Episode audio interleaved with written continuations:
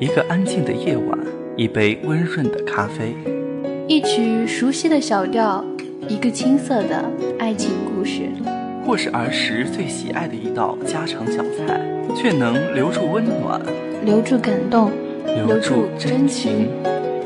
而现在，NJ 私房菜，NJ 私房菜，带你走进这样一个故事。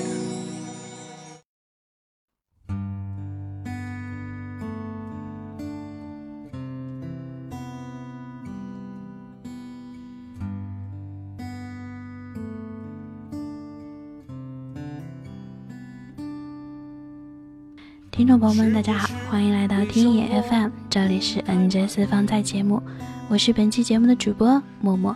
今天呢，给大家带来一篇文，久处之后依然心动。前阵老陈和大丁结婚一周年，我心想，好基友结婚纪念日，我一定得送点什么。可我人又不在南京，怎么也赶不回去和他们见一面。思索良久，我决定建个微信群，给他们唱首歌。但我还是几年前的那个音痴，于是我花了三分钟唱完了一首本该是五分钟的歌。老陈和大丁在一小时内没有给我任何回应，于是我默认为没有发出去，就又唱了一遍。这回老陈有了回应，原来你唱的是《七里香》啊，哈哈，我愣是没有听出来。我说，这是我要给你们的结婚周年礼物。不用谢我。老陈说：“鬼才要听你这种五音不全的歌。”说好的红包呢？红包呢？拿！我回嘴：“我没给你们分手快乐就很好了。再说过，你们给过我红包吗？”大厅突然出现：“你有本事要红包，你有本事结婚啊！”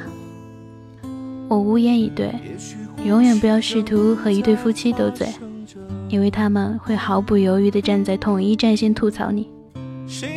两人虽然都是我的高中同学，但我和大丁高中毕业后有四年没怎么联系。老陈则和我熟络得多。之前写他们故事的时候，我都是站在老陈的立场上。但老陈一直没说清楚他是怎么追到大丁的。因为老陈的原话是：“我这么帅气，大丁当然答应了嘛。”不然就是他的损失了，对不对？我当时心里千万个草泥马奔过，说不知道是谁自卑到死，一直不敢说自己喜欢大丁呢。于是我们俩的话题就没了下文。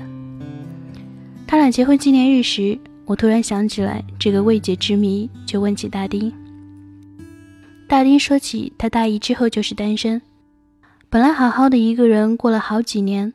突然冒出来一个人，把自己的生活全部展现在他的面前，让他觉得又温暖又不知所措。我说老陈可不是突然，他从零六年就开始喜欢你了，他这叫蓄谋已久。大丁说：“我这不是不知道吗？”总之几年后，他突然又出现在我生命里时，我觉得世界还真是挺奇妙的。大丁说起自己和老陈一开始并不是很合拍，两人的爱好就很不同，但老陈一直陪着他。后来两人就顺其自然的在一起了。我说大丁，你这个顺其自然，包罗万象，说了跟没说一样啊。大丁说就是顺其自然在了一起，没什么特别的表白，就觉得应该跟眼前的这个人在一起。本来想听一个故事，但却没有听到他们的故事。但我想说的是大丁接下来说的一段话。我问：“那你为什么觉得应该和他在一起？”大丁说：“我以前觉得我嫁的人一定要很厉害，要会很多我不会的东西。但老陈和那些一点儿都不沾。但我和他在一起的时候，明白一件事。”就是两个人在一起，总会有摩擦。你刚开始可能看到的都是优点，等到后面发现缺点时，就接受不来。最后会和我们在一起的人，一定不是完美的，但我们也一定接受了他们的不完美。哪有人只有优点？他总有一个地方能恶心到你。恋爱不就是互相适应，然后发现彼此的缺点，比较之后，对方还让你心动吗？我说，大丁，我第一次听你讲这么多，我的鸡皮疙瘩掉满了一地。你这样是在引起单身狗的公愤，你知道吗？大丁说，这些话你一定要写下来。我觉得这是我最有哲理的一次。转头，我把我的对话和老陈一说，老陈说：“不不不，一定是因为我帅。”我说：“去你大爷的！”大丁还真是瞎了眼。我们常在开始时保护自己，于是吓跑了很多人。好不容易有人留了下来，又因为看到了自己的另一面离开了你。我们常说谁和谁是天生一对，谁和谁是完美的一对。其实不是，留下的不过都是那些看到你全部也依然对你心动的人，而你也可以不用太客套，舒服的做自己。我们的听众群是九九四七一二七二九九四七一二七二，大家也可以新浪微博 @K 调科大好声音电台参与节目互动。再次感谢大家的陪伴，我们下期节目再见。